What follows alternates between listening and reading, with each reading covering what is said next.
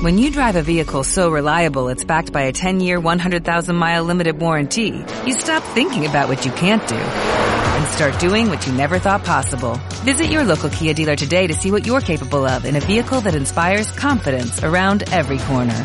Kia, movement that inspires. Call 800-3334-KIA for details. Always drive safely. Limited inventory available. Warranties include 10-year 100,000-mile powertrain and 5-year 60,000-mile basic. Warranties are limited. See retailer for details.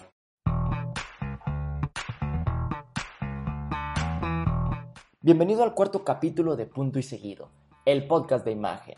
Yo soy Gabo López y hoy continuamos con esta serie de episodios dedicado a las entrevistas de trabajo. La semana pasada hablamos sobre los colores y la percepción que tiene sobre los reclutadores de recursos humanos. Hoy vamos a hablar sobre nuestro línea personal, eso que tiene que ver con nuestra imagen física y que es muy importante para una entrevista de trabajo, para cualquier situación, ya sea social o formal. Lo primero que te quiero decir es que tienes que cuidar mucho tu higiene personal. Suena lógico, pero lo quiero recalcar. Báñate el día de tu entrevista de trabajo, báñate, peínate muy bien, cepíllate los dientes, utiliza hilo dental, llega impecable esa entrevista de trabajo. Esto habla mucho sobre nuestra autoestima.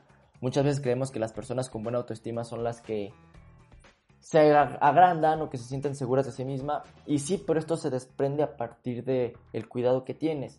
Tu autoestima se refiere a qué tanto quieres tu cuerpo, qué tanto te cuidas por lucir bien y por supuesto que tu higiene personal es muy importante en esta parte.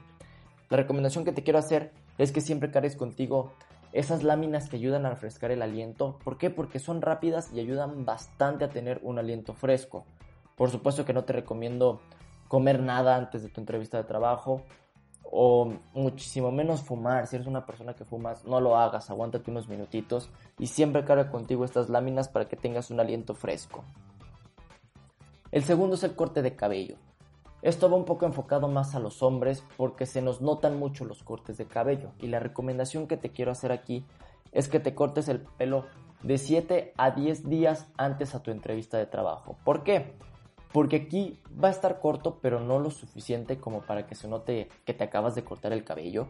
Pero tampoco va a estar lo suficientemente largo como para que no te puedas peinar. Sobre todo si eres un hombre que utiliza un corte de cabello corto o un poco más al ras. Ten este margen de tiempo más o menos. También conócete. A mí me crece el cabello rápido. Yo me lo tengo que cortar cada tres semanas. Pero habrá quien le crece un poco más lento y a lo mejor este periodo va a aumentar. O habrá quien le crece muy rápido y va a disminuir este periodo pero no te lo cortes un día antes. Trata de darte unos días para que crezca y que se vea ordenado, pero que no se vea recién cortado. Ahora vamos a hablar sobre los perfumes y las lociones. Todos los aromas que son cítricos, que son dulces, son aromas más accesibles, un poco más joviales. Entonces, si tu objetivo es comunicar eso, utilízalos.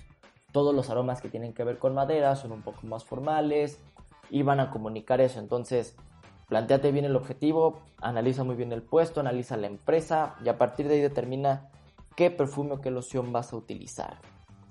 Tus prendas tienen que estar hechas a tu medida, no tienen que estar rotas ni arrugadas, muchísimo menos manchadas. Y aquí es muy importante lo que todos siempre te dicen, cuida tus zapatos, que estén limpios y que siempre estén en buen estado. La recomendación que te voy a hacer y que estoy seguro que ya te la han hecho, que ya la has escuchado, es que inviertas en unos buenos zapatos. Unos zapatos de piel te pueden durar años. Esto yo te lo puedo asegurar. Yo tengo pares de zapatos que tienen conmigo 5 o 6 años y que si bien no lucen como nuevos se mantienen en muy buen estado. Obviamente todo esto dándole su cuidado, utilizando formas de madera, siempre que los siempre que termine el día los cepillo para quitarles el polvo. Si se ensuciaron mucho los voleo, pero utilizo jabón de calabaza, utilizo cremas y utilizo tintas de calidad para mantenerlos en el mejor estado posible y créeme que te van a durar años. Yo prefiero comprar unos zapatos de entre 2.000 y 3.000 pesos que te van a durar 10 años a estar comprando zapatos de 800 pesos cada 3 meses porque también los llegué a comprar y el desgaste es rapidísimo. Entonces te recomiendo que tanto hombres como mujeres inviertan en buenos zapatos. Y continuando con el tema de las prendas, bueno, ya sabes qué colores utilizar dependiendo de lo que quieras comunicar, pero no todo es color. Tenemos telas. Y déjame decirte que las telas delgadas comunican autoridad. Es común ver telas delgadas en estilos como el elegante o el tradicional, a diferencia de las telas gruesas que comunican accesibilidad. Y ya que tenemos color y grosor de telas, también quiero hablar sobre las texturas.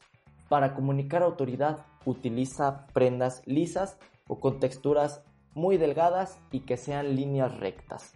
Pero si lo que buscas es comunicar accesibilidad, puedes optar ya por telas más gruesas, quizá un blazer con cuadros más grandes o incluso con figuras orgánicas, ya que tengan círculos o que no sean figuras geométricas.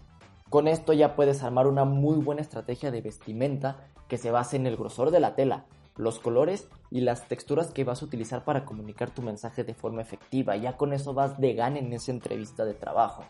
Y por último vamos a hablar de los accesorios. Aquí la línea es la misma. Accesorios delgados y discretos ayudan a comunicar autoridad. Accesorios gruesos y más llamativos van a comunicar más accesibilidad, más creatividad. Esto lo podemos ver por ejemplo en armazones de lentes. Si utilizas lentes y quieres comunicar autoridad, opta por lentes de armazón delgada. Si lo que quieres es comunicar accesibilidad, opta por armazones gruesos. Y esto utilízalo si eres mujer para seleccionar tus aretes, para seleccionar tus collares. Hombres utilícenlo para el reloj, para los cinturones, para la hebilla de los cinturones. Cualquier accesorio se rige bajo esta misma dinámica. Accesorios gruesos, accesibilidad, accesorios delgados, autoridad. Y continuando con esta dinámica de entrevistas de trabajo, ya estás listo, ya te vestiste para comunicar lo que deseas. Llegaste a tu entrevista de trabajo. Lo primero que te quiero decir es que te tienes que portar de forma amable y cordial con todas las personas. Desde la persona de seguridad que te recibe hasta el director de la empresa o el director de recursos humanos, quien sea que te vaya a entrevistar. La educación tiene que estar por encima de todo. Los buenos modales no se han perdido. Llegas al lobby o a la sala de espera, a la recepción, y te das cuenta que hay algún sillón, alguna silla para sentarte. ¿Te tienes que sentar o no te tienes que sentar? Aquí la recomendación que yo te hago es que esperes de 2 a 3 minutos de pie para que estés listo para entrar a tu entrevista de trabajo. Si el tiempo de espera se extiende un poco más, que puede pasar, hay entrevistas de trabajo que se alargan, siéntate y espera de forma paciente. Si te ofrecen algo, acéptalo. Acéptalo porque muestra apertura, te hace ver como una persona más abierta, más relajada, vas a empatizar más con la empresa. Posiblemente no te termines la botella de agua que te ofrecieron, pero ya la aceptaste y eso habló muy bien de ti. Con esto termina el capítulo de esta semana. Yo sé que a lo mejor te quedaste con la duda, con las ganas sobre saber qué códigos de vestimenta utilizar, si tienes que ir formal, si puedes ir business casual, qué tanto te puedes relajar. Pero hay un rango de edad muy extenso entre las personas que escuchan este podcast y esto hará que el capítulo sea muy extenso y la verdad no me gusta que duren mucho. Pero vamos a hacer lo siguiente. Si quieres saber sobre códigos de vestimenta, cómo utilizarlos, qué prendas caben en qué códigos, mándame mensaje en Instagram a punto y seguido guion bajo mx o a gabo.lopez.a y si juntamos un grupo de unas 20 personas, abrimos una sesión totalmente gratuita en Zoom donde hablemos de códigos de vestimenta. A mí me encanta la idea y me gustaría seguir compartiendo contigo todos estos temas. Yo soy Gabo López, esto fue Punto y Seguido, el podcast de imagen. No olvides mandar tu mensaje, nos vemos la próxima semana.